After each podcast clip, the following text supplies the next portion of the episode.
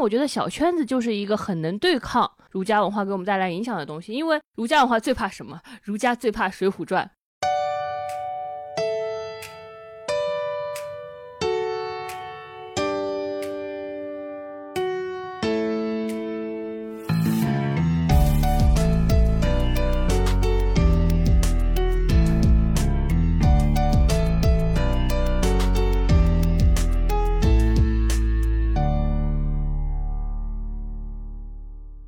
好呀，欢迎收听贤者时间，我是小张，我是智智。贤者时间是一档从普通人视角观察其他普通人的播客节目，由小张和智智两个普通人主持。你你摇晃床干嘛？今天是轻松活泼的一期，对的，我们现在录制的这个氛围其实就还蛮轻松活泼的，因为今天是在智智的小房间里录的。然后呢，我们面前有一个小桌板，是我为了我的常年卧床生活特意买的小桌板，它可以上下拉伸以及左右摇摆。小桌板上现在放着一盆西瓜，一盆芒果，还有小张刚刚炸了那个炸鸡块。对，这个鸡块就是我们上两期送错了的快递，然后。最后终于送到了的几块，对，因为我们是在朝阳区嘛，然后有了一些风吹草动，我囤了大把大把的东西，对对对，然后大家那个上海的朋友纷纷建议说，意面意面一定要囤，然后因为意面它最好保存，我就囤了很多长的、宽的、扁的意面，然后它意面肯定要配那种。番茄酱嘛，我就买了很多番茄酱。是的，是的，就我们进行了一轮激烈的囤货吧。然后，呃，我跟智智的囤货的侧重点会有点不一样，我们有不同的囤货单。我们我们分工是非常明晰的。是的，是的，就是我主要是负责囤一些改良性用品。因为大家提醒说，除了那些生活必备用品，到到风风控的后期，可能会有一些很痛苦的时候，你很想吃一些很难买到的东西，比如说小零食。对他们说成团，其他的就是像米面油，政府其实会发嘛，然后可能其他的稍微。中端一点的成团的东西也能够团到，基本上虽然很难哈，但好像那种就自己非常个性化的爱吃的零食就没有。对，反正我就是，我就听他们准备，我囤了很多巧克力，囤了很多薯片，然后虾条，然后浪味仙、太妃糖，然后绿豆糕，还有一大箱自热火锅，一大箱自热米饭，然后一大箱面包块。但小张的呃侧重点分工就不一样，你知道小张是我们家的一家之主，他还要囤囤一些硬货。小张来介绍一下你囤了什么？嗯。我就囤了一些呃生鲜，然后冷冻的东西。现在我们家那个冷冻柜已经满满当当了，就是也没有什么特别的吧，基本上就是按照那些列表来囤的。比如说牛排，比如说呃长期速冻的排骨。买了六十个鸡蛋，家里现在被冰箱门都每次打开都非常小心翼翼，因为那个鸡蛋很可能就全部碎裂下来，它就就卡在那个冰箱旁边的那个门边。对，买了很多鸡蛋，然后买了一些呃冷冻食品，买的比较多，就要好好利用那个冷冻空间的每一个位置嘛。像冷冻的肉，还呃还买了很多冷冻蔬菜。对，有很多朋友也可也肯定会觉得我们说的是无稽之谈啦，就是说，哎，我我我们转发到家族群里，家族群说，哎呀，你不要担心了，北京嘞，北京可是首都嘞，不会这么严重嘞。我我但是我害怕。两个月前上海也是这么说的，我们觉得还是要做点准备。对的，就是很害怕，就是现在可能被搞得太焦虑了，不知道该信任哪一个渠道的消息吧。除了我确实有点恐慌，说它突如其来的这个风控之外，哈，然后其实最近确实有一点焦虑过度，因为我已经，呃，怎么说，我已经我已经跟你号称了很长时间我快来月经，但我。但我直到今天还没有来月经，因为小张他是一个比较高敏感的人，我不知道这个高敏感是在身体上其实也是这样，所以月经带来的这个激素在你身上会会更明显，他会更容易，比如说暴躁或者悲伤，晚上就是就流泪，不想活了，做噩梦了，或或然后或者就是很容易为各种。各样的事情，愤怒啊、生气啊，消耗自己的情绪，我觉得这都是他的金钱 emo 症吧。对，确实是的。他有一个学名叫 PMS 金钱综合症嘛，然后好像只有百分之几的人会占到这些症状。然后对我来说比较明显的就是，一个是胸痛，嗯，就是这两两周以来，然后我的胸，这个我也会，这个我也，你也会吗？胸痛就是痛到在床上翻个身都感觉千斤。呃，这这没没没这么严重，但是我理解那种 坠痛和胀痛感，对对对就是你可能只能正常的走路，就是你如果微微一碰它，或者或者你稍微运动一下，它就会很痛。是的嗯是的，我听说这个是由于激素带来的胸部里边的结节增多了，然后你就会肿肿胀什么的，对，就很难受。嗯很难受。然后其实总体来说，其实它都是什么孕激素啊，然后嗯雌激素这些东西，咱们也不太懂哈。但总之都是激素闹的吧，就是在例假之前的这一段时间。然后还有就是，你知道，其实呃，谈论这个东西还挺挺难的，就嗯因为有也会有很多人说嘛，就说哎呀，来月经嘛，就是古今中中外，就是就是所有女人都要来月经，就别那么矫情。但其实是什么让我确定了，说我真的是有激素影响，而不仅仅是我的心理因素。就一个就是我刚刚说的胸痛，嗯就我不可能我的心理因素重到说我的胸痛不痛我自己不知道啊，而且是这么长时间。然后还有一个就是极度疲倦，因为你也知道，对，你也知道我我是一个我我不我睡不着的，对，小张睡不着，然后最近这几天呢，然后因为我们已经习惯这这几个月，我应该都会在家嘛，我已经习惯他那边有一点点声音，而且他买的是一个机械键盘，他叭叭叭有的时候会打字，可就群聊嘛，你明白的。但是在有的时候，我就在家就躺在我的床上，你知道吗？看网文，然后我听到那隔壁声音一点都没有，其实我还是需要隔壁传来若有隐隐约约一点声音，那种声音比较安全感，不一定是要对话什么的。然后那里就非常的寂静，大下午的他睡着了，那对小张来说这是一个很难有的情况，因为他基本上睡不着觉。然后你有一天就是我在那儿睡觉，嗯然后你就小心翼翼的开门进来说：“宝贝，你在哭吗？”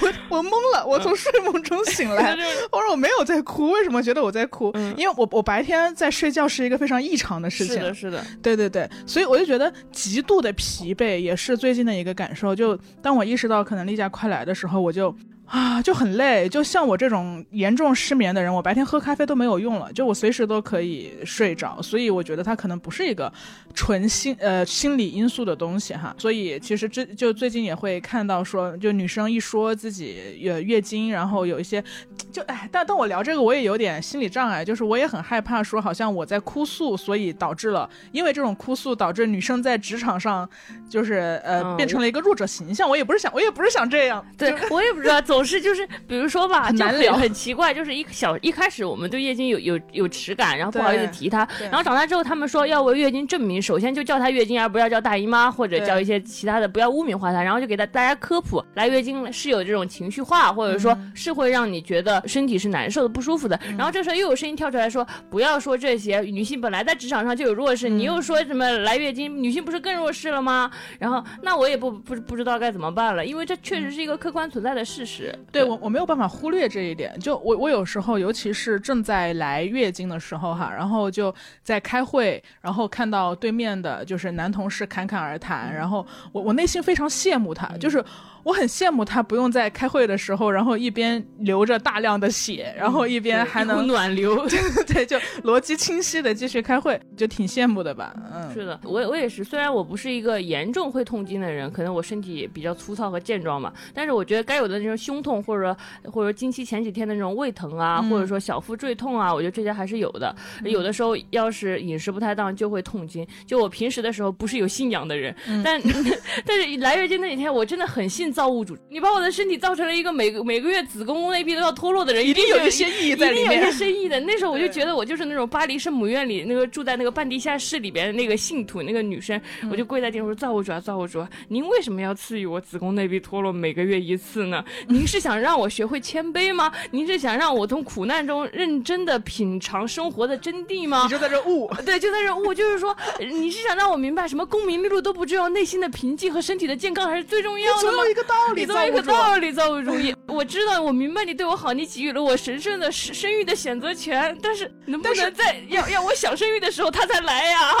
对对对，而且在来的时候，那种感觉就好像是有一个大手它，就突然伸进了我的子宫，然后在里面掏出一坨血肉模糊的东西，好像我的子宫突然变成了挖掘机现场，就轰隆轰隆轰隆的开过去。我说实话哈，我觉得这个东西，这个痛感在月经的过程中还不是我最难受的，因为痛感确实可以吃通过吃止疼药来压制。是的，是的。对，在这里给大家推荐一下，因为我的同事也有那种痛经的症状，我是那种严重到就是他首先会偏头痛，然后那个经期就会他会就是比如说做艾灸，嗯他们广东人有一些特殊的治疗办法，做艾灸药草，然后还有做油那种什么搞风油精什么的，他一般会吃那个必理痛会好一些，然后也有朋友推荐那个拜耳小蓝片，嗯，然后也有朋友就是最普遍的是推荐金钱吃布洛芬，这三种都是可以缓解疼痛的。嗯，你继续说。对，其实这种这种疼剧烈和直接和清晰的疼痛感，可能对我来说不是最可怕的，最可怕的其实是。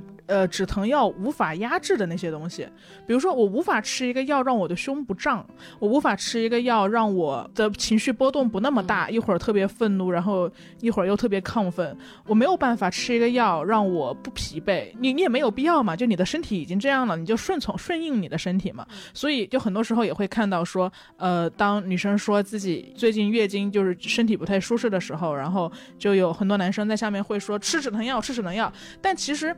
月经是一个非常复杂和综合的体验，它可能不只是疼痛，可能它还有更多心理和身体上细微的改变，就很难跟你们说。但总之，我们聊这一段也不是呃想要呼吁什么东西，大家可能也听出来了，今天。聊到这儿，是想到哪儿聊到哪儿。然后最近小张确实也被，呃，就是不知道什么时候会来的月经给困扰着。是的，我就每天在等待他，我就每天跪在地上祈求他赶紧来，就让我结束这个胀痛的时间。对我们前段时间，其实我们前两期都的的主题都是一个是中断的生活，还有一个是关于疫情嘛。已经连续两三个月，可能情绪都没有很高涨，因为你感觉生活中没有什么特别好的事儿发生。是的，对，然后所以我们也一惊一乍的。最近呃，其实就前天嘛，前天和昨天又因为朝阳区突如其来，每天晚上十点半开始召开疫情直播。为什么都是晚上召开？是什么意思？人们入睡了，让我们来做一个重大的决定，让我们来让他们醒醒。对，就特别吓人，所以我们的心情也比波动比较大。所以我们今天想进行一个呃自由漫谈的聊天，就聊到哪儿算哪儿。嗯。我我也是小小张，就是小张最近在经历这种痛经的焦虑的时候。反正我也在对抗我的焦虑吧，就是我也不知道为什么，就是每次当我决定休假半年的时候，就会有疫情来。你还记得一九年的时候，我说，呃，小张我辞职了，然后呢，然后我我刚辞职没没三个月吧，然后呢，二零二零年的时候疫情就来了。你知道疫情来的时候，其实带来最大的焦虑问题就是，其实他的经济会受影响嘛，不敢躺了，对，又不敢躺了，这事儿闹。但是我会努我努力说服自己，我还是要我还是要好好躺一躺的。就是我不知道大家有没有听过那个。就是小时候你经常看那个阅阅读理解会有一个故事，有一个小村落里的人嘛。你又记得这些？这个这个故事你肯定也听过。你说，他说有一个小村落，他的他的人去世的时候，他的墓碑上写的写的是，比如说一年两小时，嗯，或者说十六年三小时，或者说三分钟。你听过这个故事吗？没有，没有听过。哎呀，那我肯定还好。我特特别想听你说。呃，然后人家就觉得很奇怪，哎，为什么你的你的目标上，呃，你的墓碑上刻的是这些时长呢？比如说这个人八十岁，你却刻了他这个人活了两年六个月。然后那个人说，我们只他他只记录那些就是快乐的和有意义的日子，他只把那些日子记录下来。那我可能是零哎，这不不一定标准。OK，我觉我可能是对那个人来说，他觉得值得珍视的日子吧。因为有些时候，比如说很多时候，我在呃我在工作，或者说我在复制粘贴，或者我在做一些机械的活的时候，那段时间算活着吗？还是可能那段时间我就不算活着？我总是提醒自己这一点。就是这这天我交易的时候，我就我就在想，我这段时间值得放在那个墓碑的时间里吗？然后我说值得，然后我就觉得好，那我继续看《哈利波特》。嗯，是这个思路。对，这是最近又开始躲到哈利波特的世界里了。之前也跟大家说嘛，我们大概一年多以前就录了安全屋那一期嘛。每个人都有一个，嗯，有小时候看过的童话的书，或者是呃书影音构筑起来的安全世界。当外界有什么变动，或者是不好的声音发生的时候，你就可以躲进去。然后智智最近又躲到了哈利波特的世界里。我每次打开他的房门，然后给他送送送餐，送餐。给他送餐的时候，他都躺在床上看《哈利波特》。嗯，我已经看到第三部了，真绝精妙绝伦。哎，阿贝卡班三四真的是神，一二也绝了，一二三四绝了。哎，为什么长大后一遍遍重看《哈利波特》？是因为其实我小时候的时候并不能 get 到哈利波特是一个怎么特殊的人。小时候可能在我心中更有特色感的是可能是卢娜。她就是一个还很古灵精怪的女孩，她有很很独立、很自由的思想。哈利波特在我心中还是蛮模糊的。然后等到长大之后再看的时候，我我更能明白格兰芬多代表的勇气是什么。嗯，小时候你看到一个一个哈利波特，哦，他忍忍着姨姨姨妈姨父的欺负，我不觉得怎么样。然后他，然后呢，他去去森林里，然后独自去闯密室，或者说违反校规去禁林里跟大蜘猪见面，或者说他自己去杀了什么巨蛇什么这些东西。小时候你会觉得，哦，一个小孩面对就是他去做这些事儿，好像是很正常的，因为你不知道要付出什么代价。等你长大之后，你明白他要付出什么代价，你再看他的行为，就会很佩服他的冒险和勇气了。因为你小时候会觉得我去就去了，长大之后你很明白，哦，违反一条校规我都害怕。再看他，你会更明白他所代表勇气是什么。你你会更知道，原来一个小孩在一个寄人篱下的成年人都忽视他，并不善待他，只是想给口饭让他活着。然后还有就是表哥欺负他的时候，他还能成长为一个正直善良的人，是多厉害的事情。我我觉得你说这个特别有魅力，是吗？就是总是这样，因为你知道，你刚刚其实说了一个，嗯，我之前也有感受的东西，就是小时候我们看到特别美好的东西，但你成年了之后，总总会看到代价。就比如说你小时候。我小时候泡泡机就只是泡泡机，我们就玩了。但智智前两天在哈在那个环球影城，他说要一八九，我说不要了，谢谢。对对对对对，就小时候你不懂嘛，当然钱也不是你自己出，你就觉得啊，就你就在在欣赏那个打出泡泡的快乐的过程和泡泡美丽的样子。但你现在看到它，你就满脑子都是一八九一八九，然后一八九马上就不由自主的开始换算，一八九可以买到其他的什么，可以做三次核酸。如果我在淘宝买的话，我可能就不用这么多，我不要买。对对对，冤枉钱冤枉钱，就冤枉钱这种概念是你长大了之后才有的。概念，因为小时候你是没有代价的概念的，但很多人可能就到这儿，就是就停止了，就是他就会一切的东西在他的眼睛中就自动标好了价格嘛。但你还是会呃再往前走一步，就是你反过头来看，知道代价仍然去做的人，你欣赏那些人，而且你看到了他们美好的品质。我觉得这个东西，就你你没有在批判他，你说那人傻，干干嘛去付出这个去去获得一个不知道回报的东西，但你反而很很钦佩这种勇气。你好，那你总是在我随便说一些普普通通的话的时候就给。我拔高小张真的很有这个特点，嗯，我跟他做朋友，我不知道是不是因为这这个点是一个很占比很大的原因，就是我我好好的自己的活着，什么事儿都没干，我平常的看网文、不洗脸、睡觉，然后吃饭，然后刷牙，然后或者说一些普普通的烂话，然后小张就会觉得，哇，你居然是这样哎，so 好厉害，好有好有吸引力，好有魅力，真的就是 就是一美之，然后就像就像刚刚一样给我拔高，然后。你知道吗？一个人只要普普通通的活着，就会被身边人这么肯定和赞美和羡慕，这是一个 我不相信非常好的体验。我不相信你肯定，因为你你就是一个很特别的人。对，难道你在遇到我之前没有人夸过你这些吗？没有人说过我是一个，我也不知道，没有人夸过我这些地方吗？大家都夸你什么？哦，这是这是挺搞笑的，这是在会在朋友圈发一些比较好玩的生活段子啊什么，大家会说这个层层面，但不会有人夸赞我的睡眠，不会有人夸赞的吃饭，不会有人夸赞我。的房间不会有人夸赞 我，对我我我就是原来我活着就这么值得夸赞，你说你很厉害，很牛逼，很厉害，小小张真的很牛逼，很牛逼，我不知道他怎么回事。如果 P U A 是夸赞的话，他做到了。他们没有透过你搞笑的外表看到你深刻的内心，深刻的只有你看得到，只有 我看，太厉害了。小张真的很厉害，他他他的习惯我也总结出来，他的习惯就是我不知道他是不是他他是长沙人还是怎么着，他有一个自己的小圈子，然后他的小圈子里是他最亲密、最信任的朋友，然后他对这些朋友就开了那种就百分百的滤镜那种感觉，就是除了对我，他对其他朋友也是一样的，就是那个最亲密，他会看到每一个人的优点，然后拼命的夸赞他。我我看我见过那种实力，就是有可能一个人好好的工作着，然后被他夸赞，觉得嗯我可以做得到，他就去追求自我了，就是。就是被我夸辞职了是吧？对，夸辞职，然后去做他喜欢的工作了。然后，然后自从他做做了这个选择，我们肉眼可见他会更加兴奋，更加做自己，更加快乐。他的精神状态改变是很明显的。但是，但是我是真的很羡慕你身上的很多点呀。嗯，我我我其实就睡眠那些东西我就不说了。然后呢，你还特别的就松弛，然后快乐，然后就但这些都不重要哈，这些都不重要，这些都是就是就所有人平凡人都肉眼可见的智智的 那个那个优秀哈。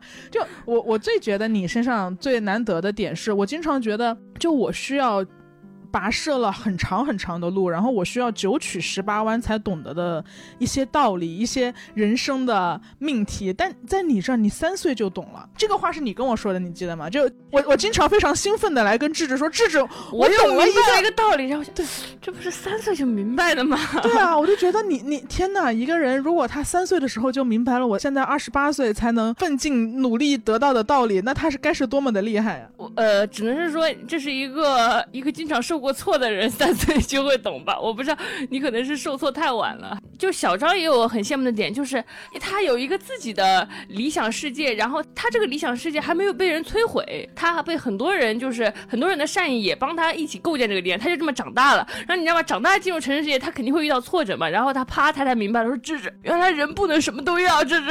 然后我想明白，我不是三岁就明白人不能什么都要了吗？芝芝，原来父母不一定是无条件的爱你的，什么父母不是无条件爱你的，也应该好像小时候就明白了。我不相信，大家的朋友们，朋友们，我要跟大家听众激情互动。你们你们难道小时候不就是大家的那个价值观或者是什么都会都会说爸妈都是无条件爱你的？就是这所有的人都会告诉你这件事情。难道你小时候不会有人告诉你这件事情吗？小时候大家告诉我的。难道哎？难道你一出生，你爸妈就跟你说：“哎，智智，我对你来是有条件的，你必须得考上一本，我才爱你。”也也不能这么说。但是你，但是你考上一本和考不上一本，它的区别就是爸妈，你考上一本，爸妈可能九十分爱你；考不上的话，爸妈六十分爱你嘛。我不能接受这个，他连这个都不能接受，因为小张是一个很追求纯粹的人。但是父母哪怕就是他有，他可能有条件的爱你吧，但但那些爱的部分也是挺好的部分，就是我们可能就是在互相折磨中相爱的吧。我会觉得。所以你其实可以接受六十分的爱，我可以接受这种有灰度的、有灰度的爱了，无条件的。我妈妈对我无条件的还是有点心的，爸爸绝对是有条件的。我自己觉得，为啥这么说？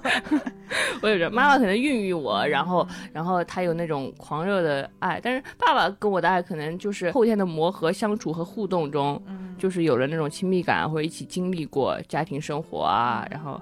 接受父母，其实有的时候并不是，并不是，呃，无条件的爱你。对小张来说，也是一个很大的课题。我主要是吧，就是因为，因为我我之前跟大家说过，就我小时候看迪士尼嘛，然后我爸老老给我买迪士尼，所以那天我们不是在环球影城排队的时候来聊天，大家说你们小时候都看啥？你你说出来看，大家看不看？小时候什么蓝猫蓝猫淘气三千问，对吧？对，还有什么蓝猫红兔七侠传？迷茫，迷茫，迷茫。这跟他什么《小鲤鱼历险记》《哪吒传奇》，他全迷茫。他小时候看迪士尼长大的。对，所以所以我觉得，呃，会不会有有一种可能性啊？是我们小时候看的东西不一样，然后对于世界的想象也不一样。比如说，就其实中国的动画片，它可能更更奔向一个说，我要努力，然后才能达到一个什么东西，就是好像那个东西不是白白得来的。但我看的动画片就是白白得来的。我是公主，我只需要 有人来亲我。哦，好厉害，真的，你这么。所以说还真是，可能比较不一样的就只有花木兰嘛。但是但花木兰在那个那个迪士尼那个版的动画片里面也是，它其实它当然是非常有勇气的哦。当然我说的都是很早以前的迪士尼，我小时候看的迪士尼那都是白雪公主都是六几年的了，然后睡美人什么都是八几年的哈，都是千禧年之前的。现在迪士尼也有很多新的改变，反正就是更多勇气和爱，然后女性主义的东西崛起哈。对，但我我我小时候我十岁之前看的迪士尼就是只要你相信一些很纯粹的东西会发生。然后你就静静的等待，然后那个纯粹的东西就一定会来到你身边。嗯，就即使是即使是睡美人，她出生然后就被遭遭到了诅咒嘛，然后她就一直在昏睡，然后也会有三个阿妈，就是变成仙女，然后一直在默默的保护她、照顾她、爱她，变成小飞人给她做蛋糕，就会有那个东西。然后我长大了之后发现。哎，我 怎么会这样？哦，明白。难道是因为我小时候看的，比如说小时候哪怕看《叮当猫》《樱桃小丸子》，这些都是中日两国人民写出来的动画片？日本动画还是挺挺现实的，挺现实。对，看小时候看的中国动画片，其实我可能意识不到，它也会有察察觉不到的东亚文化在里面。我觉得东亚文化片，它也许可能成。最后背后传达的价值观总是有舍有得啊，或者说付出劳动啊，父母和子女之间总是有那种等级意识啊。他可能更少强调情绪一点，就是更少强调情感流动一点。他会不由自主的可能带一些就是秩序的东西、等级的东西、灰度的东西。我觉得有可能，我不我不觉得。但是迪士尼动画更纯粹一点，善良、纯洁、爱，就是 OK 温馨，peace peace。所以，所以我觉得，就我我长大了之后，反正经常历经千辛万险才得出的人生领悟，反正在智智这儿，他三岁就得到了，然后每一次都会让我非常震惊。还有一个区别就是，呃，就对话之间，就是比如说我我们大家交流之间，大家其实不一定是在说真话，或者说真话并不是一个最核心的目标，就是说真话并不是目标，可能达到某个目的才是那个目标。就这些道理，小张好像也不明白。小张跟别人对话，我他要求真，就是比如说，其实比如说老板和员工的对话，他怎么求真呢？就是他不必要求真，反正就是这些普通对我们来说很普通的道理，小张就是总是总是很迷糊，他不知道，他不知道，他因为因为我不知道，比如说求真这件事情，怎么不说真话呢？嗯，或者是当你面对别人没有对你说真话的时候，你怎么能忍住？不刨根问底呢，就场面化吧。其实，其实我觉得我们在这说的不是一个真话和假话或者欺骗那么严重的性质哈，可能很多时候就是场面化。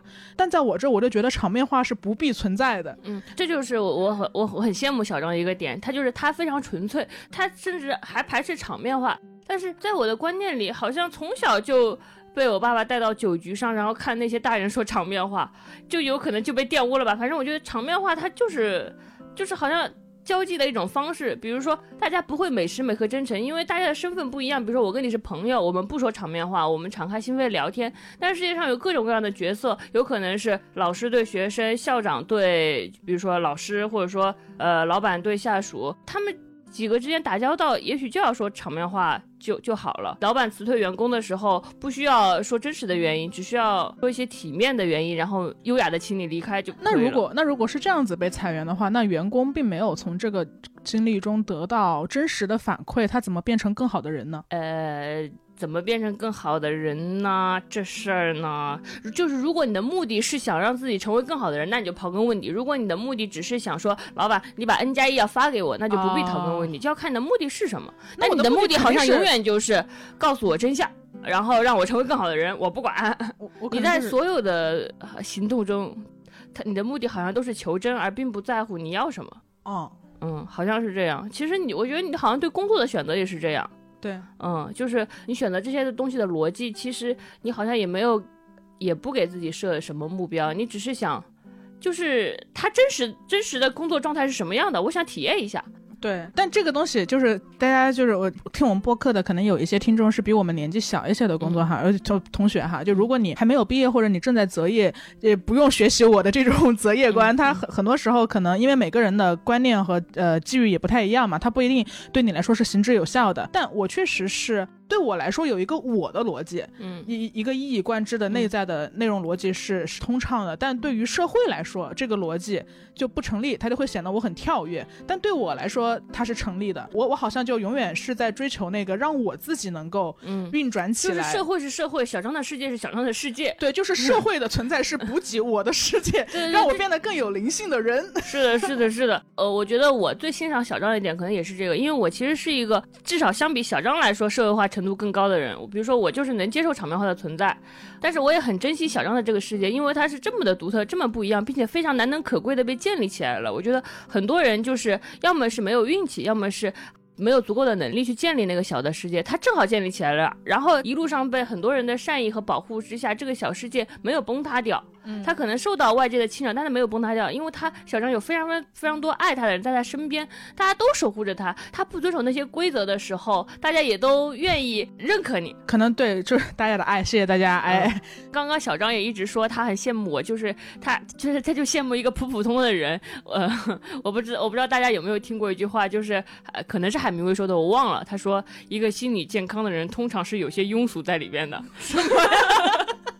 然后我就作作为一个有点庸俗的人，就因为作为一个心理比较健康的人，不庸俗。你你先说，相对小张纯度这么高的人来说，至少我的社会化程度会比他高一点点吧。所以我就羡慕小张很多很多地方啊，因为你是一个跟我可跟很多人都更不一样的人。我一直也说很羡慕你的理想世界，也羡慕你有很多很多人很真切的爱你，他维护着那个世界。你不知道有什么魅力，就就把他们吸引过来了。你也有很多人被真切的爱着你。哎，你你的人更多更真切。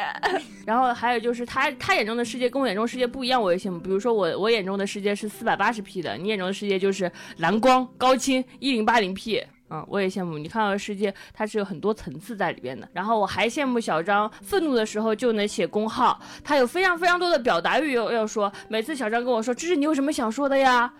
我就想说我没有什么想说的。然后我很羡慕他脑子里随时随地有很多很多想法啊，这都是因果连起来的。不是，就是因为因为你看到，就是有有理想世界。理想世界一定和现实世界是有非常多不交融的地方，然后你的理想世界就会受到挑战，嗯，然后你就会痛苦、愤怒，然后这个情况下，你不光痛苦、愤怒，然后你看到的世界还是非常高清的，因为你是一个敏感的人，这个时候你就会把非常带给你敏感、愤怒的所有不合理性尽收眼底。你有了这些，你就脑子里就想就转，你脑子里就有无数个为什么，就是因为我会对非常你你可能觉得我会对非常普通的事情都会有一些为什么，但是的，但在你看来世界就是应该这样的，是的，但我就是会有很多为。什么？就是我眼里世界应该这样，但是我又觉得世界在如果小张描绘的那个世界能实现，那就好美好。所以，我这就是我没有实现，所以好痛苦。没办法，然后就开始写东西，表达欲就就就强了，因为因为自己内心世界和外在世界完全不一样。就是我之前会比较纠结的一个点，就是我会纠结这一切的探索有没有意义。我会觉得我好像真的需要特别费力，然后付出特别多代价，各种各样的代价。消耗特别多心力才能够达到一个特别简单的道理，但那我在中间这中间经历的跋涉和痛苦，我为此流过的泪算什么呢？难道我就是花了二十多年才成为了三岁的智智吗？那我是什么东西呢？你不会成为三岁的智智，你就是一个二十八岁的小张啊！你哪怕你在你二十八岁明白了我三岁知道的道理，你你也不是三岁的我呀，你是二十八岁的小张啊。那我不是很很很很辛苦吗？就我就注定要如此辛苦？可能我到我到六十岁都还是没牙了。我今天得到了一个道理，我要告诉智智。然后智智没牙的智智说：“哎，我三岁就知道。” 就我一生都在都在探索一些你你人生前三年就完成了的社会化。你的人生并不是为了追求某个道理存在的。不是吗？你一直在走你的路，你做做的挺好的。大概你发表了很多你想说的话，做了很多你想做的事儿，交了很多你很想得到的朋友。说你就是一个不一样的人，你自己也明白。而且你并不想就是浪费掉你的天赋或者牺牲掉你的天赋，成为一个别的人。你就是能感受到更多的痛苦，或者说你就是能洞悉更多的东西。你的才智或者说你的表达，都让你成为了一个不一样的人。然后你是不一样的人，然后你要你又要在这个世界生活着，然后你就不得不偶遇一些普通人会偶遇的道理，让你感。到受挫，让你感到伤害。我明白你意思。我觉得可能，可能，可能我的困惑本身也不太成立哈。他可能只是一个人在成长过程中的迷思。但因为我们这个节目就是我，我们，我们从来就是我们不是全能神嘛，所以我们其实呈现一些普通人成长过程中可能会有的迷思。我觉得你刚刚说的话，就是你有一个自己的小世界，然后外面不是也有一个世界嘛？你在外面那个世界得到一些东西来补充你这个小世界，就是相当于你得到的一些道理，只是在补充你的小世界，你的小世界不会因此崩塌或者因此没有，你仍然在给自己的小世界加固叮叮当当敲锤子。呃，因为那个东西太丰富了，所以我现在的困惑其实不是我无知或者是我一穷二白什么都没有的困惑，我的困惑是我没有力量去驾驭这个丰富，很很多时候。我不知道为什么要这样，然后又有很多其他的想法，所以我不知道，也许我锻炼出了更更增强了一些能力之后，我就能驾驭掉这个混乱了吗？嗯，你你的社会化是什么时候开始完成的？你你你也没有社会化的很好啊，但我觉得肯定是比我强的。相对你而言是吧？嗯，我我有时候就我之前也也跟大家聊嘛，就是。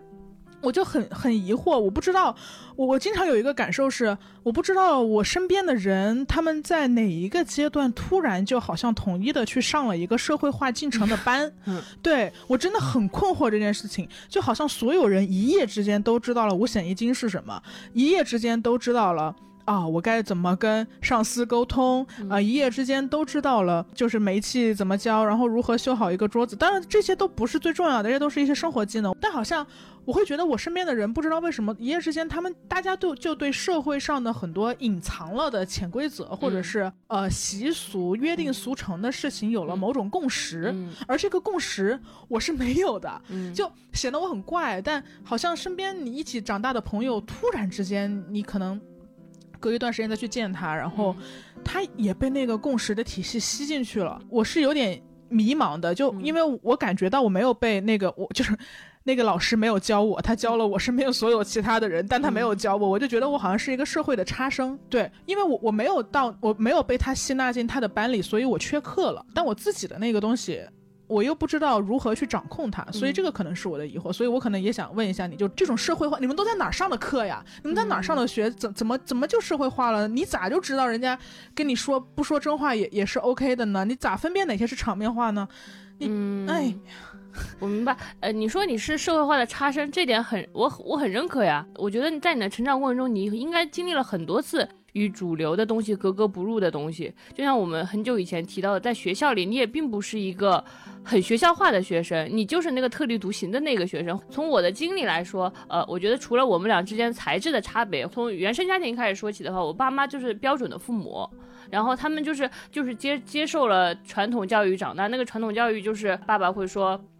赚钱养家，然后妈妈会说：“哦，我我我会努力的让这个家庭更加幸福。”我们家角色比较分明，角色分明，而且这个角色的分明就是我们大家最最主流的那种社会分工的角色。我在这样一个最主流的社会分工的家庭中长大了，然后呢，我又进我就进入了一个高中接受教育，成为了一个最主流的学生，周围都是一些呃接受传统教育，然后大家就一起磕磕绊绊的完成应试教育，然后没有什么阻。爱的接受进艺术教育，然后长成成为升上了大学，进入了公司，然后我们是完全遵遵循着这个社会最大流的路数在走的。但是你不一样，我觉得你你你的家庭就很不一样。比如说我我记得叔叔就是一个不随大流的人哦，他就是一个蛮快乐的人，然后他也并不特别在乎就是主流的一切。你经常会评价说你爸爸是一个有点出世的人，是吧？嗯，你妈妈也是一个不一样的妈妈。我我因为我见过她，我知道她跟其他妈妈不一样在哪儿。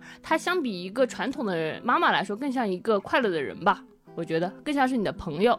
我妈妈就很像妈妈，你妈妈像你的朋友。我不知道怎么描述这种差别。我觉得相相比于我爸爸像爸爸妈妈像妈妈那种传统的家庭长大的，我们可能有一系列规则，比如说我们都不怎么重视对方的情绪，我们就是按部就班的做好分配给我们角色的东西。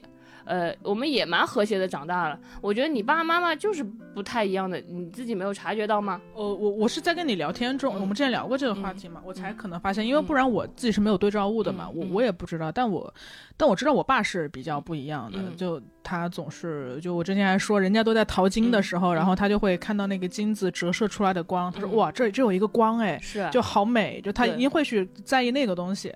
你爸爸追求的就是一个更加快乐的世界。哎，我觉得你刚刚讲的这个特别有意思，就是其实我从来没有从这个角度来想过我。为什么会社会化程度低？嗯，就你刚刚说我爸爸是一个有理想社会的人嘛，然后我们全家都选择了一个有点非主流的生活。就我爸爸可能他没有那么像爸爸，因为他像一个小朋友，嗯，像一个贪玩后爱闹的小朋友，总是能对世界有新鲜的洞察和发现。我也觉得跟叔叔聊天的时候，他其实从来不会关心你的世俗意义上的东西，他就是跟你聊沈从文，或者说跟你聊哪幅画更好看。我他就是说这只是个有意思的人。我记得就是就是比如说我去长沙玩的时候，爸爸也不。不会关心我的，就是比如说工作或者薪酬，他会说说，哎，这是说五一节的时候，他站在某个街道上人很多，他说这叫战长沙，真有意思。我觉得你爸爸觉得好玩点是这种点，这可能 是我爸爸永远不会觉得就是想起来会会心一笑的东西。嗯。明白，就是他就是一个这样的，所以我我从小就被他的这种观察，其实他没有教给我多少知识吧。他虽然是非常有懂很多知识，但是在他还在的时候，其实我从他身上最沿袭下来最明确的一个东西是他观察世界的视角，就是那个视角就很不一样。所以，所以我现在就很容易被冒犯嘛。我有时候。我之前就比如说我去我去朋友家，然后我会发现我朋友的老公他会来问我说你为什么还没有结婚，然后以及你在北京挣了多少钱，类似这样的问题时候，我就会觉得特别被冒犯，就因为我从小到大，我爸就没有跟我谈过这些事情，嗯，就他从来不会主动问你挣多少钱，然后。嗯，从来不会跟我说你要你考研要考的怎么样，然后考博要考的怎么样，他不提这些，从来不问，他从来不问，就就所以，我从小就没有被这么问过，然后，所以我我的社会化程度低嘛，就所以，我我也不会怎么样去糊弄这种问题，就总而言之，我觉得他可能是一个。比较像小朋友的人嘛。然后我妈她不像小朋友，但我妈很像一个朋友，嗯或者顶多说像一个姐姐。嗯，就是的，是的，你妈妈的妈妈感也不是特别强，对她也不像一个妈妈，嗯就是我我跟她从小就什么都能聊。我之前也跟大家说过嘛，就我小时候，我妈会给我念睡前故事，念《金瓶梅》嘛，嗯嗯，就是你们还交流你你的各各种男朋友呃，各种事情，嗯然后她她全都知道。我我我从小呃，除了我早恋，然后去网吧特别凶的那一段叛逆时期吧，嗯其实我没有任何东西是瞒着他们的，我也不知道为啥要瞒着他们，就因为一个是小朋友，一个是好朋友的感觉，所以我们家的这个角色会有点混乱吧。对我觉得你刚刚讲的那个就很很有意思，我从来没有。从这个呃这个角度去意识到过，我觉得可能正是因为我从小对于角色这个东西的概念是模糊的，所以我长大之后也不太容易去认可社会所赋予的那些角色，就比如说社会身份，嗯，我会觉得说人就世界上所有人都只是人而已。你你老师有啥呢？你你老师虽然站在讲台上来教我们是吧？但你也只是知识比我们多一些的人，你比我们年长一些，然后你多读了一些书，这不是很正常的事儿吗？然后你老板，你虽然给我发工资是吧？但也许是因为你就是就是你你你恰好有一点钱，恰好有一些想干的事儿。对对对对对，就是在您更年轻的时候赶上了好时代，但我这并并不是否认我我的老板和老师他们的专业技能哈，但我确实没有那种权威感，就是我觉得你在专业技能上很牛逼，但但我不不必臣服于你，我也不必献媚于你，我觉得就是大概是这个，所以自然就会反抗权威了，就所谓你之前会一直说我反抗权威嘛，就因为在你提出这四个字的时候，我是有点错愕的，我从因为我过于习惯我的这个思路，我从来没有意识到哦，原来你这样想是在反抗权威啊，就可能别人都会把老师和老板当权威，因为我从来没有 care 过这些事情嘛，所以我觉得可能嗯，所谓的反抗，就是因为我过早的被对所有的社会身份都祛魅了嘛。嗯，我觉得这个真的还挺棒的。我觉得我就是跟你相比较相反的，就是我温水煮青蛙一样，在这个体系里生长着，就没有你遇到的这种很好的环境或者很好的觉醒。我可能需要长大之后，慢慢慢慢才能觉知到，哦，哪里不对。嗯，对。但是它也会有，它也会有好有坏的，就是我们都知道，所有的性格特点它一定有好有坏嘛。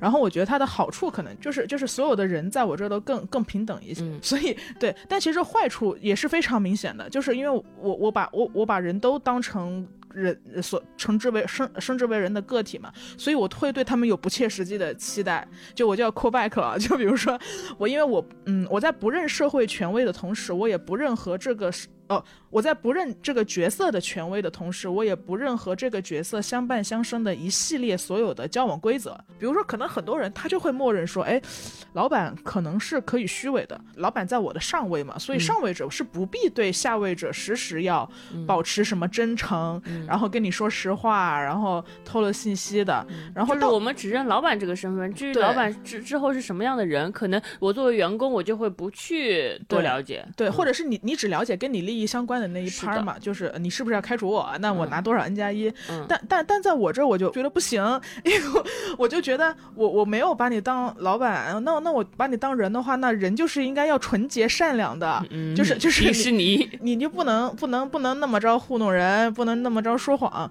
就其实也是因为这个，所以让我对人的期待其实非常高吧。因为跳脱出这个角色，对他们来讲也是挑战。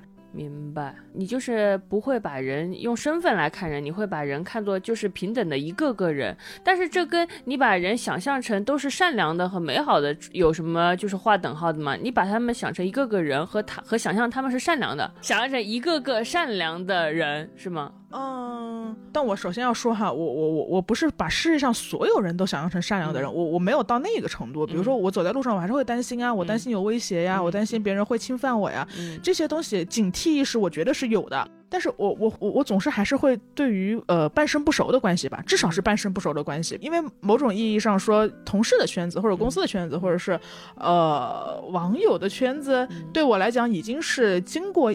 一些些筛选的了，比如说我肯定是经过筛选才到这个公司，这个公司也肯定是经过筛选才才到我。然后网友的话呢，你肯定你关注我是因为我的某一个点才关注我嘛，就我会对这种人总是总是克制不住我的那种期待，所以他们的一些发言就会容易激怒到我嘛，就不会激怒到你嘛。其实嗯。你你不会被他们激怒，其实对吧？嗯，会比你的激被激怒的少一些，因为你把每一个人当成每一个人的时候，你就会不在乎他的身份带来的一些固有的属性和标标签，你就不看这个，你对他们有统一的要求。对对，然后那那个要求可能也是基于我对我自己的要求。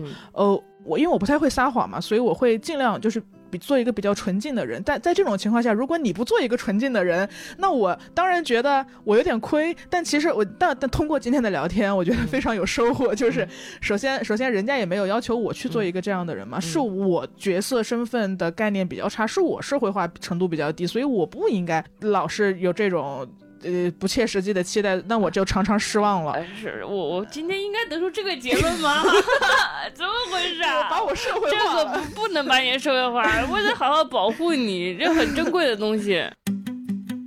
闲者时间由 Marcus Media 制作出品，我们推荐你在苹果 Podcast 订阅收听我们的节目，或者给我们五星好评也可以哦。同时，我们的节目也更新在各大主流音频平台。我们节目的公众号是闲者时间播客，你也可以在公众号上找到我们。在没空更新的日子里，我们会不定期发送一些短短的语音给你听。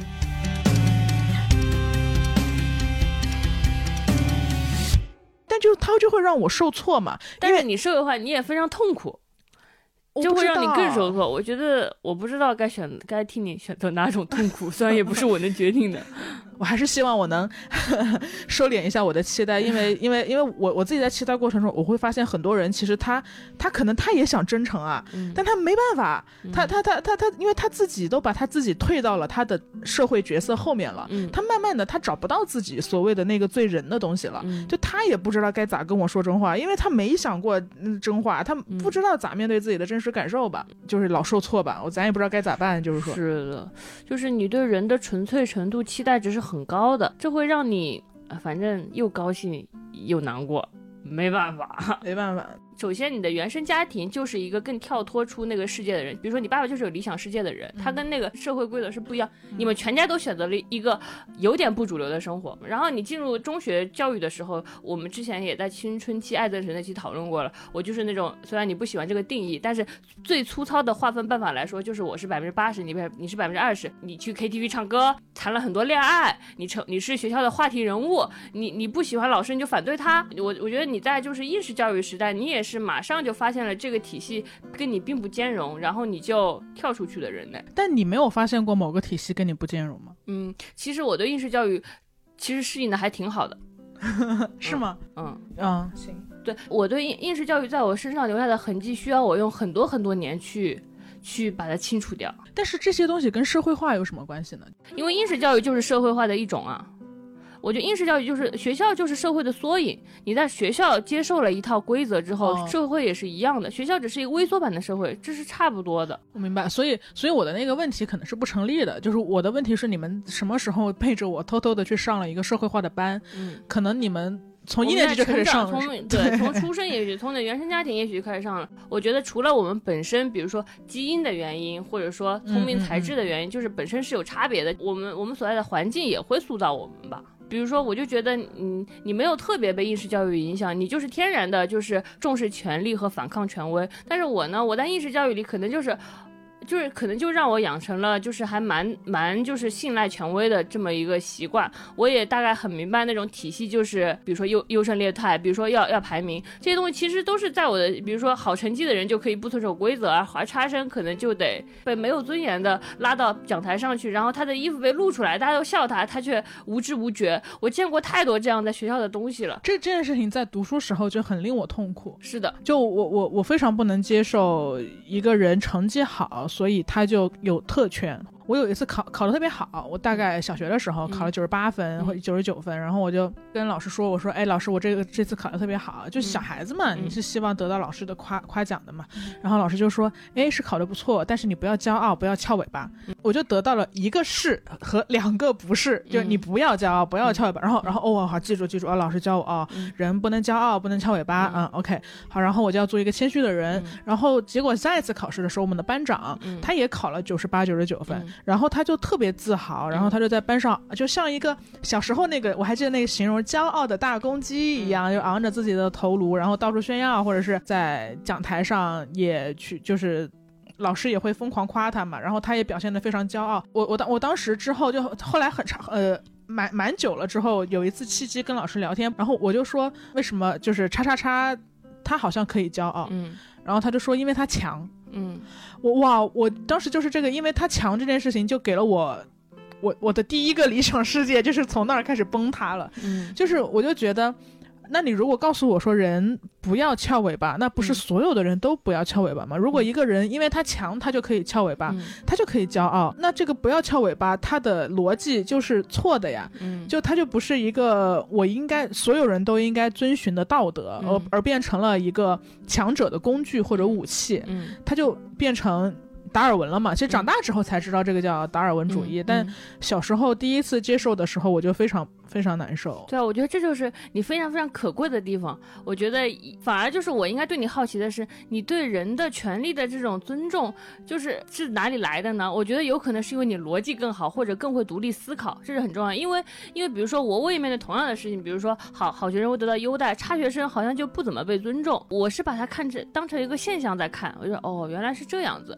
嗯，就是我接受了它，我其实并没有往深一步想，比如说我如果再思考思考，为什么会这样呢？这是不合逻辑的呀，我也许就会得到另一个答案，但是我没有，我就是旁观着这一切，就是我我比你差的地方就在于我没有更好的就是进一步思考，或者说我没有看出什么逻辑的不对，所以所以我需要很很用很多东西才开始慢慢尊重，呃，就是知道强原来就是不是强者就要被尊重，弱者就要被欺负，不是这样的，世界上还有很多另外的道理。嗯。我我小时候可能逻辑没有那么好，就不可能一个小学嗯。几年级的孩子就有逻辑这件事情，嗯。可能当时更朴素吧。我会觉得，我会觉得差生也有他非常厉害的地方。嗯。就我当时，我当时可能因为小时候就跟差生谈恋爱，嗯谈的比较多，就是他们很聪明的，嗯我知道他们非常聪明，嗯。他们可能因为种种原因成绩不好，嗯但是他们非常聪明，他可能就就如如果他是一个鞋匠的孩子，他其实回家之后能做出很好的鞋子，嗯嗯。他他有那那么多灵光闪闪的东西，但是他在这个集体里面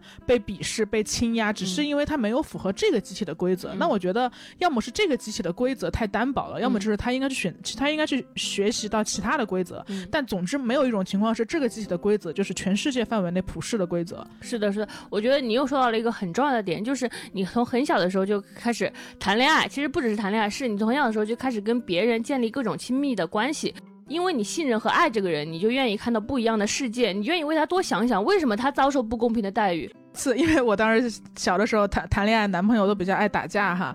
然后爱打架的学生呢，其实，在我们学生里面是还挺酷的，或者是还怎么样的，大个的女人。但其实在，在老师眼里，肯定不是一个就经常被通报批评嘛。我每次看到他的名字被通报批评，然后写成一个大字报贴在学校的哪个地方，然后又记了大过，这一次又是一个处分或者什么的，我都觉得非常荒谬。就是 我荒谬的点就在于说，呃，这一张处分表，它明明应该是一个耻辱。那耻呃，什么样的学生是差生，是应该被这个集体排异出去的人，要贴上这个大字报是学校的规定。但其实在，在差生的群体里，哇，这个人又处分了。就大家在说这个事情是很微妙的，大家是会觉得这人有点厉害哈、嗯啊，嗯那个谁谁谁，他他又被学校处分了，但他还没有被开除呢。就是只要你不被开除，你受点处分，反而是让大家觉得你这个人好厉害，嗯好特别，嗯然后很有威信，建立了那种东西。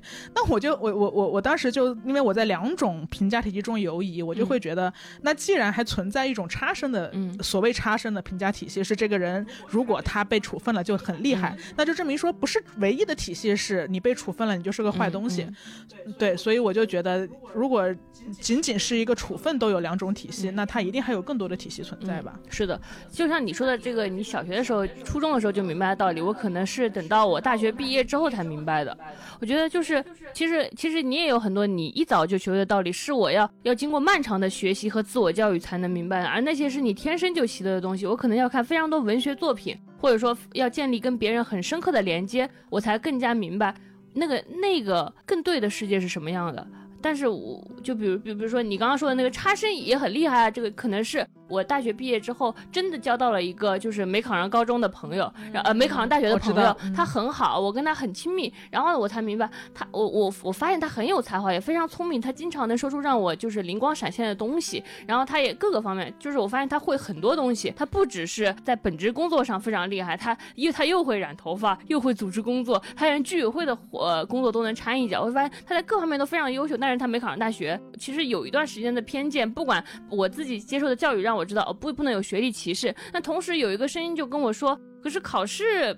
没有那么难呢，呃，不需要你有多聪明，你就是本科应该可以上吧。但是当你见到一个就就没考上大学的人，活生生的人，活生生的人，然后你又跟他如此亲密，你就很认可他，你特别欣赏他，那个时候你才愿意反思到说，就是不是这样的，就是有些人他是不适合不适应应试规则，但他仍然很厉害很棒。这就是我觉得建立关系也很重要。比如说我之前也跟你说了，我是透过你才就是更加了解这个世界的更多一面的嘛。比如说我之前是没有跟特别敏感的人交往过的，就是这个敏感是褒义词啊，就是呃我也没有跟抑郁症交往过。就是那我会那我自己也很知道政治正确的道理，就是你不要在抑郁症面前跟人家说抑郁症不是病，但是你你大概就只是认知到这个程度，就是你在你在书本上或者在文章里你大概认知到这个程度，但是你对此没有触触目就是深切的体验。可是当你真的有一个朋友，比如说他是个抑郁症患者，他是一个天生高敏的人，你就会更加共情他的处境，因为你看过他的痛苦之后，你就你就会在面对别人也污名化抑郁症的时候，你非常的愤怒。或者说，或者说，比如说，我前几天看到那个新闻，有一个有一个女生，她就是在疫情期间，她没有菜吃，然后她就她就请那个外卖小哥给她两百块钱，外卖小哥给她跑腿拿拿菜，然后她很感谢外卖小哥，就给了外卖小哥两百块钱的跑腿费。然后有个人把这个文章发上网，本来以为是个暖心故事，然后很多人就评论说，怎么疫情期间人家跑腿小哥给你大老远跑了五个小时，你就给人家两百块？这个点我真的好不能理解，就他明明是一个好事儿，我就觉得怎么这样？完美的鸡蛋中都能挑出骨头呢，我真不理解。对他就是说，怎么就给两百块？是我肯定不会给给更多，说你太小气了。很多人就是评价这个女生嘛，也有很多恶意。然后这个女生她遭不住，她就她就跳楼了。我我看那个那个新闻报道，她丈夫就接受采访，她也很悲伤嘛。她她就说，她当时也跟妻子说，你就别钻牛角尖了。或者说你别想这么多，呃，这你就网上那些人，网上什么人都有，别在乎这事儿，来吃饭吧。然后发现自己老婆跳下去了，就是因为受不了网上那些网暴的恶意。我看这篇文章我就很有感触，我觉得，哎呀，这个老公，哎，就是我很能带入这个老公。如果这如果是几年前的我，可能也会对一个被网上的言论伤害的人说，哎呀，你别钻牛角尖了。但是因为我跟你在一起过。就是我，我跟你呃相处了这么久，就是面对恶意，你有你有多么百转千回，你之间经历了多少多少自省和多少多少冤枉和多少多少试图说服自己，却然后多少多少愤怒又又压抑住。我是看过你所有痛苦，然后我也很害怕你是那个跳下去的人。就如果不是因为你，我我可能感受不到。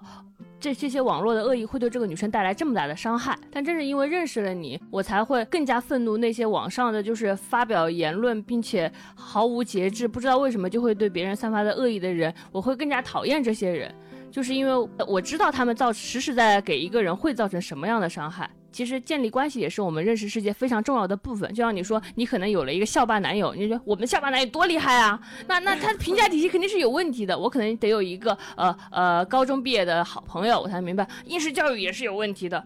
或者说，我们可能认识一个同性恋朋友，我们才能知道同性恋怎么样。不要有偏见，就是我们就是要接触各种各样的人，然后爱他们，然后他们的经历才能化成我们自己的经历。嗯，你就不是被一个道道理所说服了，那些道理你可能背千遍，你已经熟记于心，但是没有具体的人，你可能就是很难真的去想象那个东西。我们也看到过很多那种，哦，我尊重，就是他他他知道自己要得体，要正正确，所以我尊重，我尊重你们，但你们最好不要出现。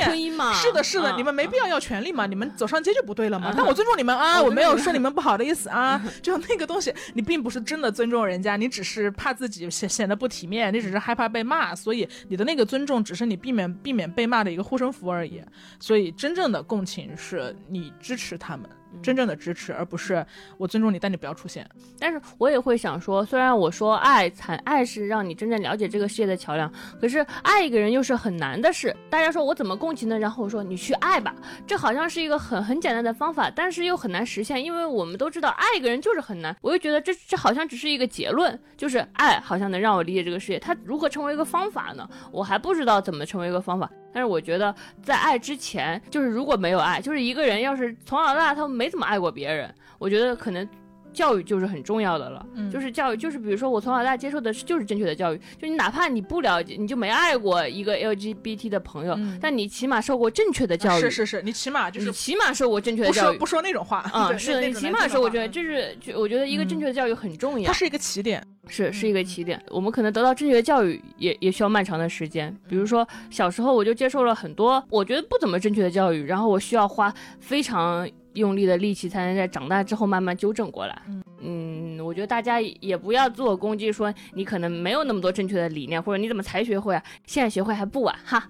嗯，对，就没有什么事儿是晚的。所以其实你刚刚也治愈我了嘛，就是我我我一直会有点纠结，说为什么我费了这么老大劲，然后流了这么多眼泪，才懂智智三岁才明就明白的道理。但其实你也会告诉我说，其实你也是经历了很多很多事情，然后反反思反复去思考，去看见，去共情，然后才懂了。对，你一出生就是我的理想世界，很厉害。我一出生，哎，这个很厉害，就是就是我我我有点混混沌沌的活了这么多年，我没有特别跟别人建立过很深切的联系。就比如说没有谈过很多恋爱，或者没有很多亲密的朋友，我基本上就是混混沌沌的长大了。可能读了一些书，至少稍微有点挽救我。其实我觉得文学作品里边，它有它也有很多灰度的地方，其实能让你反思说，哎，文学作品里怎么和社会系统的真实不一样呢？那个地方其实是它它不是直接的人与人的交流，但它至少是一个文学作品，能让你觉得有点不一样的。这个我现实中不让出轨，但是文学作品那个人就是出就可以出轨，或者说类似所有的那些东西，那个文学作品也会给你留下一个小小的思考空间，让你会觉得说不不一样，好像是有点哪里不对。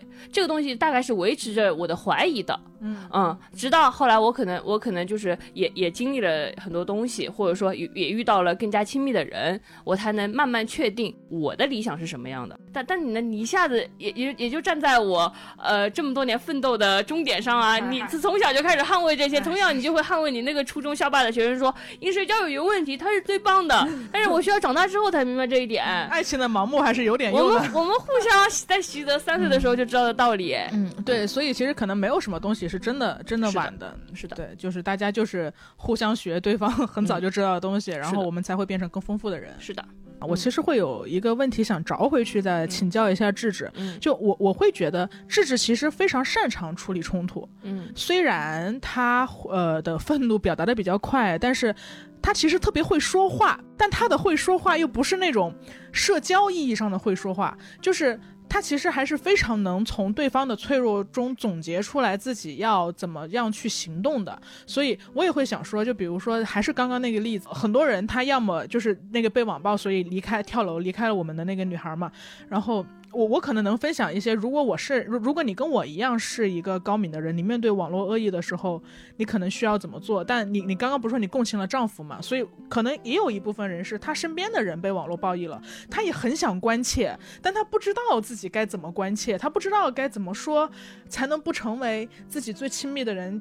跳下跳楼的导火索呢？其实我相信那个丈夫，他一定比我们更难受的。嗯，就是的，对，因为我不知道他的家庭故事哈。但但我觉得，如果是他们是真真爱的话，他现在非常自责了。是的，我太知道那种你你一个人离至亲离开了之后，你都自己会，你不用发生任何冲突，你自己都会找那些东东西让你自己来自责愧疚的，因为你太想给灾难找到一个合适的理由了。嗯，是的。所所以我也想问你，就是呃，那经历了这些思考之后，如果你身边的人，就假设说我我今天被。网暴，哎呀，你觉得你觉得他身边的人应该怎么说呢？或者是怎么样给他力量呢？我觉得从我对你的经验来看，因为因为我会觉得，首先我得特别承，我得承认你的痛苦，他痛苦特别有合理。这不是我在钻牛角尖，不是不是，完全不是牛，就肯定就是那些恶意网暴的人是大傻逼呀，是没得说。我觉得我得看到你的痛苦，而不是说，哎呀，你别看那些东西了。我觉得我得看到你的痛苦吧，我得表达我对你的爱。我觉得我对你的爱是很重要的一趴。如果丈夫对你说，别人别人在。说的都是瞎话，你别在乎他，就是在乎的是我，因为我我很爱你，我知道你是什么样的人，我知道你，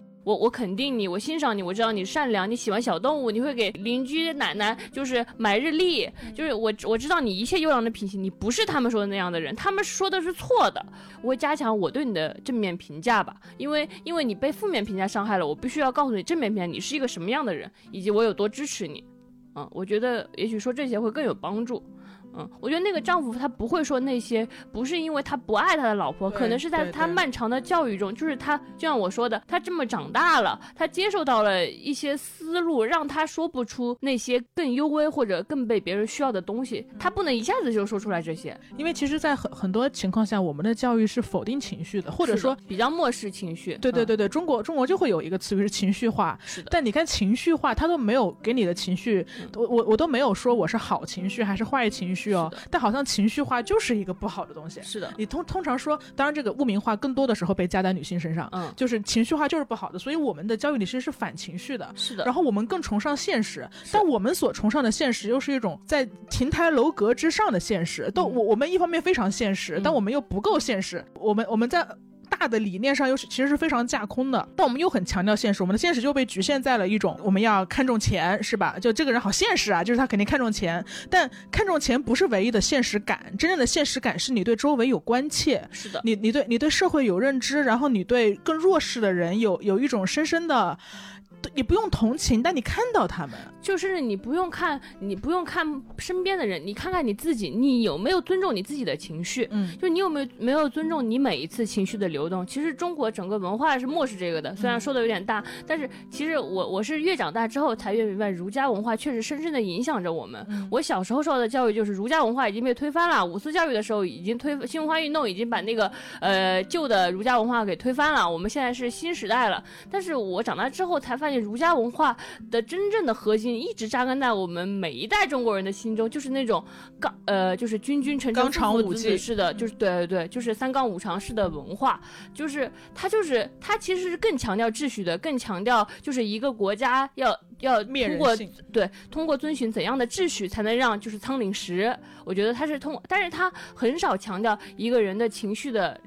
情感的流动，如果你是以孝治天下的，那么父母之间和父母、父母和儿女之间真正的情的流动是什么呢？对，如果你是以呃什么妻为呃夫为妻纲，你是以就是一个家庭就是门当户对，然后在一起生产呃以家庭单位，然后生产出更大劳动力，这个来组建家庭的，那么夫妻之间的爱又算什么呢？整个文化没有特别不强调夫妻之爱，然后父母之爱，他没有强调这个。对，所以我们从小，我觉得我们从小生长在一个不怎么重视情绪的地方和不怎么重视情感流动的地方，而这需要用我们漫用漫长的人生去克服它和重新学习它。嗯，而且对于情感甚至都有污名化，就好像大家会觉得你你们两个是在情绪化的聊天。嗯，但情绪化的聊天怎么了？就是。情话聊天就是我们用真心和真心碰撞出一个情感流动的对话，这是非常非常珍贵的，这比什么都有效，这比一个教育。教育说，哦，臣子要对要对君主忠诚，儿女要对父母恭敬，是一个更打动人心的对话。因为当当你的父母真的爱你的那一瞬间，你是会永远记住他的。对，你的孝顺并不来源于你被教育要孝顺，而是你想起了那个他爱你的瞬间，他他摸着你的额头说：“宝宝，你发烧是不是很很难过的瞬间？”所以你你被爱的时候，你的决定其实不是我要孝顺，因为孝顺也是一个他人给你的词，是组织给你的词。你是说哦，我要回馈爱。是的，是的。所所以你回馈爱。这个它就自然而然成了孝顺，而不是你心中被驯化说我要孝顺，所以哪怕他对我不好，所以我也一定要孝顺。这个反而是教育中的毒水。是的，就大家一定要把它吐出来。而且规则天生，你刚刚说的那个我觉得特别好，就规则天生就是抹灭情感、抹灭人性的。但其实就像我刚刚说的我的校霸男友的例子，就规则本身，你看着它非常的宏大，但它又经得起多少深究和拷问呢？是的，为什么是规则呢？规则达到这个目的，那达到目的然后呢？其实。其实你只要问问你自己，那一刻你被伤害了吗？你真的开心吗？你要你要非常非常认真问自己，你被伤害了，你是会难过的，你难过吗？还是你真的幸福呢？如果我们真的非常非常重视自己的情绪，然后你被别人伤害的时候，你不会觉得说哦，老师伤害我可能是应该的吧，因为我是个差生，而是说老师伤害我难受，我为什么要受这样的伤害？老师伤害我，我是难受的。你你你要特别特别尊重你的情绪，然后知道伤害你的人是错的，你才能学会。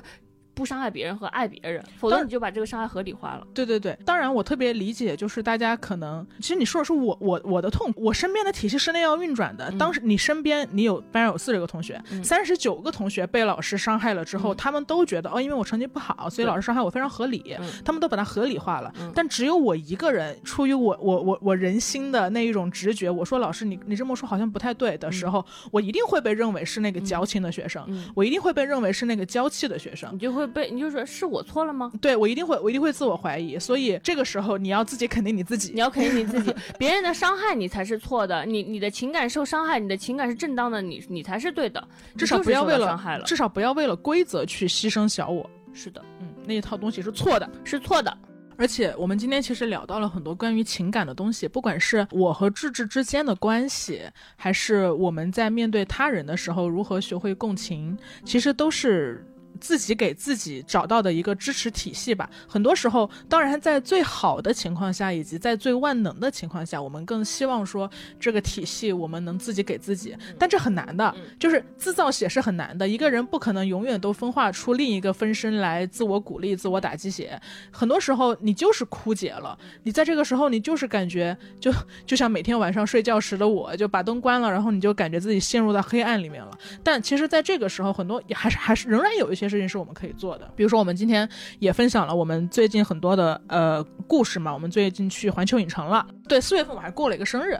其实我我当天没有打算过生日的，我就打算就是平淡的一天，然后可能智会给我买个小蛋糕，我们就在家吃吃。但当天呃，在我过生日的前一天，有两个朋友啊，就一定就是死皮赖脸说我要来你你家做饭。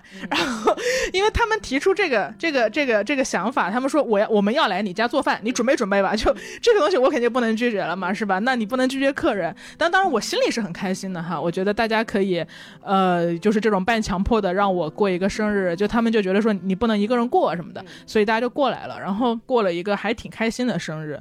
对，然后我们一起吃了蛋糕，然后一起看了脱口秀，一起自己做了饭。其实我们最近还自从搬过来之后，我们还挺常在家举办家宴的。就是我之前两年一直因为一直在做编剧工作嘛，就就是回家的次数比较少一点。然后所以因为每天都待在家里，然后我就参与了很多呃小张和他的朋友们的这个聚会环节，五彩纷呈。他们我们就一起在家五个人围着一个桌子，我们一起煮火锅吃，然后一一一起做饭。当然我是躺着的，但是我会洗碗。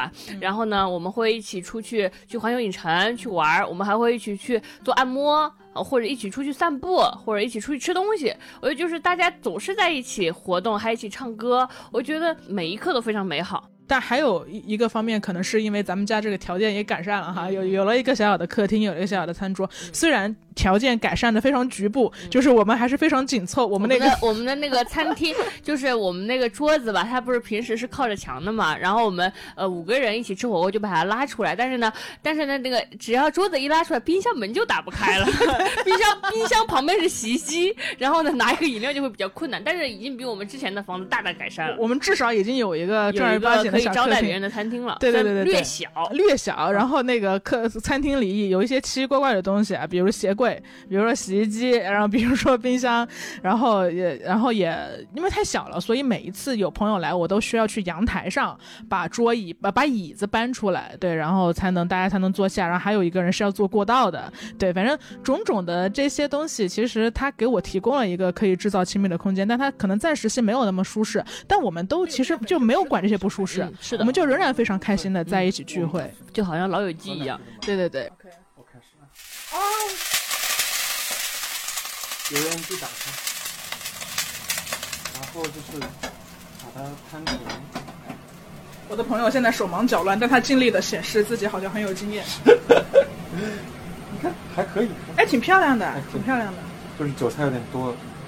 没事儿，一种隐喻嘛。什么？然后等这一面稍微定型，就可以翻面。它已经定型了。翻个面。呀这个不知道会不会破掉。现在我看到的饼已经是金黄金黄，然后已经成型了。是，在很漂亮，很漂亮。是不是没吃饭吗？哎，不错哎，它确实跟煎蛋不太一样。肯定不一样。来，你尝，有点烫，烫啊，好吃。教这个，你首先。我们家现在是因为厨房比较小，然后一般两个朋友都会同时做饭。左边的、右边的那个圆圆继续在烙他的刚刚给大家介绍的饼，然后左边的龙妹你在干嘛？我在就是打泡，就是给那个鸡肉煮的那个把沫子打出来。对，因为龙妹今天要做一个她特别擅长的钵钵鸡，她每次做钵钵鸡都特别好吃。给大家听一下这边的声音，这是在洗澡了。然后呢，这是洗澡的时候会放歌。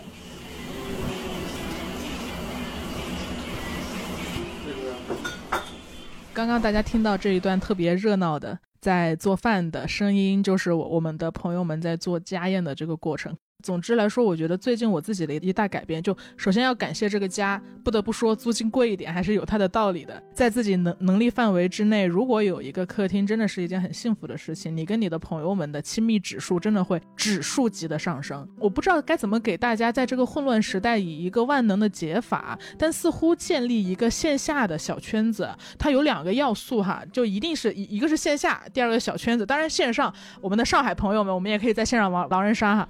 但线下的小圈子的不一样是，线下你们一块儿吃一顿饭，对人的治愈和补给是特别直接的。就我们不再依赖语言了，我们不再依赖语言是一个很重要的事情。我们在线上的大多数时候，我们都太依赖语言了。线下聚会的时候，大家你看着我，我看着你，我很自然的帮你把筷子递过去，然后你很自然的饼烙烙出来了，你要喂我尝一口，因为家小嘛，所以所有人都挤在一块儿，然后我们在吃完饭之后还能一起看个脱口秀。你要在外面吃饭，肯定就没有这个环节了嘛，大家拥熙熙攘攘的吃完一些饭，然后就各自回家了。对，所以家宴其实把小圈子在一起的紧密感上，它。急剧加强了，然后时间上也延长了，所以我们就会变得非常亲密。而且你刚，而且我觉得最可贵的一点是，组成这个小圈子的人是你生命中最亲密和重要的朋友，这一点也很重要。因为我们刚刚之前也讲了很多关于理想世界，关于怎么跟人共情，怎么尊重人，怎么真正的爱别人。以及儒家文化是一个并不怎么重视情绪的地方，但我觉得小圈子就是一个很能对抗儒家文化给我们带来影响的东西。因为儒家文化最怕什么？儒家最怕《水浒传》。《水浒传》就是一个来自五湖四海的，没有血缘关系，只是因为意气相投，只是因为我喜欢你，我的价值观跟你一样，然后我们都有共同的目标，我们组成了一个小圈子。那我们怎么重视我们的情感呢？可能就是让跟我们没有血缘关系，也没有利害关系，并不是师长，也不是领导，更不是父母，而是我们喜欢的人，我们组在一起。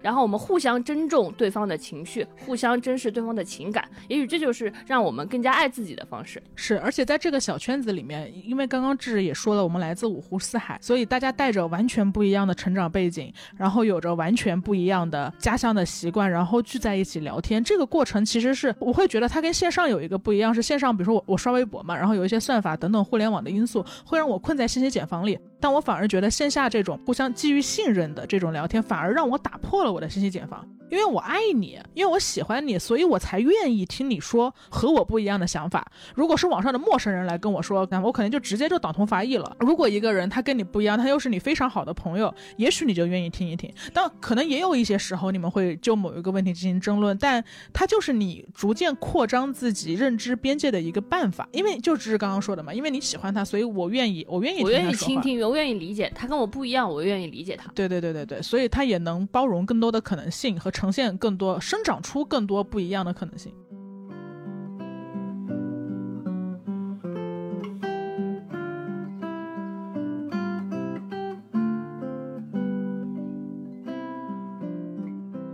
刚刚也跟大家介绍了，说我们觉得，在一个不动荡的年代，建立一个线下的亲密的好圈子和自己的好朋友多多待在一块儿的重要性。不瞒大家说，我们今天就正处在一个聚会的场景。对的，我们一起搞了火锅吃，然后还一起坐在一起看了《旺达幻视》，我们还吃了大蛋糕。对。对，然后我我们的朋友里面呢，有一个特别爱洗碗的同学，然后他叫圆圆，他现在也正在洗碗。他这个同他这个这是小张的朋友，他很神奇。这个小张的朋友就是每天他到家里来呢，他就会自觉的找活干，然后洗碗。我采访一下他。你好呀，你在干嘛呀，袁哥？他在洗碗。你说我在干嘛？用袁 哥在袁哥在洗碗，好辛苦的。我们要为他做点什么呢？为他做点什么呢？才能照顾好自己的朋友呢？才能照顾好。快点搞搞搞！那个东西在哪儿呢？拿 过来！来来来，圆圆你过来。袁哥，袁哥来，把手擦干净。嗯，我们给你。袁哥，你你洗碗辛苦呢。我们给他涂完了，他是不是还得洗碗啊？嗯，是的，当然。来，那先试一试。哎，干干净净，对不对？把手伸出来。嗯，这个是啥？你猜这个是？你猜这个是啥？你先，你先试一下。现在我在往元哥的手上抹了一个黑黑的东西。谁让你有小？你就随便抹啦，随便抹啦。圆圆太顾虑别人的 感受，很吓，他害怕了。嗯，你闻一下，我闻一下。嗯，这好像有一点那种水果还是花的什么味道，香香的。你喜欢吗？嗯，挺喜欢的。它它颜色是黑的，就是我很少见到那种有点透明的，对对，它不是完全的它不是，嗯对，，它是那种透明透黑明的黑。你再给它，我来给你，涂另一个好不好？啊，谢谢找。一个，这个好看极了。你少抹点，这这少都都是钱。哎，这里面好，这里面有那种金箔对是吗？？金箔。对的，但它会化开哦。你抹吧，放心大胆的抹，好，滋润你的手部。嗯，这个感觉味道的？这个有那种木头的香味，就是嗯，还有点像松柏。前中后调呢，你你给我老，你给我整这个的。真的，嗯，这个好，这个比刚刚那个就是 重一点点，嗯有有一种那种木材啊、松柏的那种味道，质感怎么样？质感。其实两个质感有对，因为点差不多他们俩了。嗯一个是透明的黑，一个是透明的加一点金箔，都挺清爽，不油腻，蛮好的。行了，接着洗碗去吧。好，接着洗碗去吧。我们我们把你拉来做实验的 对对对对功能已经结束了。对对对好，既然元哥已经抹过护手霜啦，我们今天的最后一个主题就昭然若揭，就是给大家推荐一些啊、香喷喷的身体护理产品。对的，小小张，你先来说，因为你就是有很多护手霜，而且你有很多护手的习惯。是我我特别爱做这件事情，就因为我大家都知道我是一个共情能力很强的人嘛，然后我可以共情全世界，所以我也可以经常共情我自己的手。我经常会看着我自己的手，就觉得他真的太辛苦了，他要写稿，要冲咖啡，要扫健康宝，然后我觉得我真的不能失去我的手，但是因为它太平常了，导致我甚至经常忽视它。我跟小张就特别不一样，就是你知道吗？今天说了很多不一样，这点也不一样，因为我就是一个总是忘记涂护手霜的人。但是我我又不一样，我是一个肌肤饥渴症，所以我很喜欢在别人用护手霜的时候蹭过去。别有用心，别有用心，比如说小小张用护手霜，我就说小张给我用用呗。然后呢，然后小张可能挤给我，我就说小张，哎，别这么麻烦，你就抹给我。然后呢，我就手就往他的手背上一蹭。然后呢，我平时是不太让他碰我的，但是他要护手霜，你说他要护手霜，你我能拒绝他吗？我能说什么呢？对我我就蹭我就蹭他，然后就可以跟他这小手就是蹭一蹭，我跟你讲，就就很很快乐。这个我特别想在这插个话，就你是肌肤饥渴嘛，但我我是一个社交有有有点害羞的一个人，但其实护手霜在很多时候它也能帮你打开局面，因为它就是一个所有人都会接受的事情，它就像一个一管口香糖一样，然后你只要带上一个这个东西，然后你实在没话说的时候，哎，大家要不要抹抹这个？呃抹抹这个呃没有人会拒绝你。没有人拒对对对对对他又不特别亲密，又不特别疏离。是的，是的，他就是我的话题啊，大家就会说，哎，这个什么香味儿，或者这个在哪儿买的？是的，是的。啊，我就可以终于跟人说上话了。嗯，是的，是的。然后呃，对我也觉得，然后时尚朋友也经常会做的一件事儿，就是因为他们喜欢各种外观很漂亮，他外观对他们来说很重要嘛，他们就会掏护手霜，说，哎，这你这护手霜挺漂亮，多少钱？说你猜多少钱？然后他们就特别喜欢让别人猜价格，如果这个价格就是在他们眼里很便宜，他们就就贼高兴，觉得自己赚到了。啊，他所以他们猜价格比的是便宜，比的是便宜而不是贵，对对对，就是说谁买到了又漂亮又大碗又便宜的护手霜是最值得骄傲的。时尚朋友可不像我们，我们土子就是说我买贵的，因为我不懂。但时尚朋友就是说我买又便宜又好的，是这样。其实时尚是一种挑选的品味，而不是一味的什么都贵。没错，所以呢，我们就要给大家推荐这一款香喷喷，然后又便宜又滋润又大碗的 Pinpoint 的护手霜。我很不喜欢那种香味很重又很滑腻腻的护手霜，因为我觉得抹完了它我就没办法做事了。我我如果是就手油腻腻的，我就是不方便在键盘上打字，也不方便我就是徒手吃鸡爪。所以就是呃，比如说我试用那个 Pinpoint 的护手霜的时候，我就蛮高兴的，因为它就是没有那种很油腻的感觉，它比较清透嘛，它的香型也很清爽。就是我我就是涂了它之后，比如说就是夏天夏天快到了，然后空调房间又很干燥，然后可能会涂一涂它，或者说就坐在电脑桌前，因为小张他习惯坐在电脑桌前，他想文案嘛，没事儿他就拿起电脑桌旁边的那个护手霜来涂一涂，好像是给自己找灵感的一种方式。对对对对，而且它必须要好看。对就我我刚刚提到一个功能，就是它是我们就是社交敏感人的福音嘛。嗯，那所以它必须具备一个功能，是它必须得得你好意思带出门嘛。尚人士能从包里掏出来不跌份呃，儿。对，不跌份儿这个是很重要的。我觉得 Pinpoint 的外包装在国产品牌里面肯定审美是在线的，嗯因为它非常简洁大方。大家想象那种颜料管儿，颜料管儿对对对对对对对对对对。对，就画画的颜料管，嗯，而且它不光是外包装好看，然后令我更加印象深刻的是 Pinpoint 护手霜的一个膏体，嗯它的膏体，因为我我们两个我我们也聊了嘛，就我们最喜欢的两管护手霜的香型是智智更加喜欢礁石黑，对对吧我个名字很酷。对对对，然后我更喜欢落日金这一款呃香型，然后这两款也是在我们今天的优惠政策里面可以买到的哈。嗯就我会觉得说礁石黑像那种晶莹剔透的黑珍珠，就它它是是黑的，但是它在阳光下又是透明的，又非常神奇的一种黑，确实非常好看。然后落日金就非常漂亮，元哥也试过，对对对，它是非常透明的，然后但它里面有一些可以融化的金箔，香型也很好闻。然后因为我喜欢礁石黑嘛，礁石黑就是清清爽爽的海洋气息。对，然后落日金闻起来就是就是刚刚元哥也说了，是那种淡淡栀子香、栀子花香。是的，而且对于护手霜来说，我觉得它性价比高这件事情真的蛮重要的，因为。刚刚也说了嘛，时尚朋友们会比会比谁买的护手霜的性价比更高。那对我来说，可能一个情绪镇定剂断供的后果非常严重啊，所以在我这它必须便宜大碗。嗯，是的。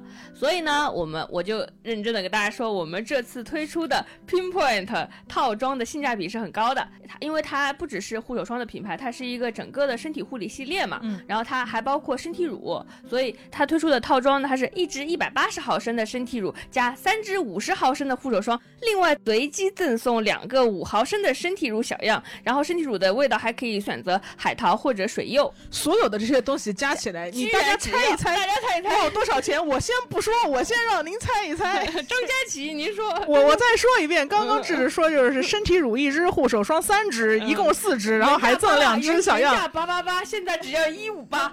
原价八八八是骗你的，没有这说啊，只是为了顺口啊。对，总之就是我们刚刚说的那个套餐嘛，就呃，大家大家在 show notes 里也可以看到了，就一共是一个一百五十八元的一个套餐，然后仅需一百五十八元就可以拥有好几种嗅觉嗅觉体验，就是正好春天，正好夏天也快到了，然后这空调房又很干燥，你可以用一下，或者说也可以买给妈妈，因为妈妈会洗碗，有或者是说手上有湿疹的朋友也会很不喜欢干燥的东西，也也可以就是送给有湿疹的朋友涂一涂。即日起，打开淘宝搜索 Pinpoint 标点旗舰店，向客服发送“贤者时间”四个字，就可以查收我们的听友专属优惠链接。仅需一百五十八元即可购买春夏身体护理组合：海淘身体乳一百八十毫升一支，加护手霜五十毫升三支；或水柚身体乳一百八十毫升一支，加护手霜五十毫升三支，另随机赠送身体乳五毫升的小样两份。以上就是本期贤者时间的全部内容，感谢你的收听。再见，我们下期节目再见。我们下期节目再见。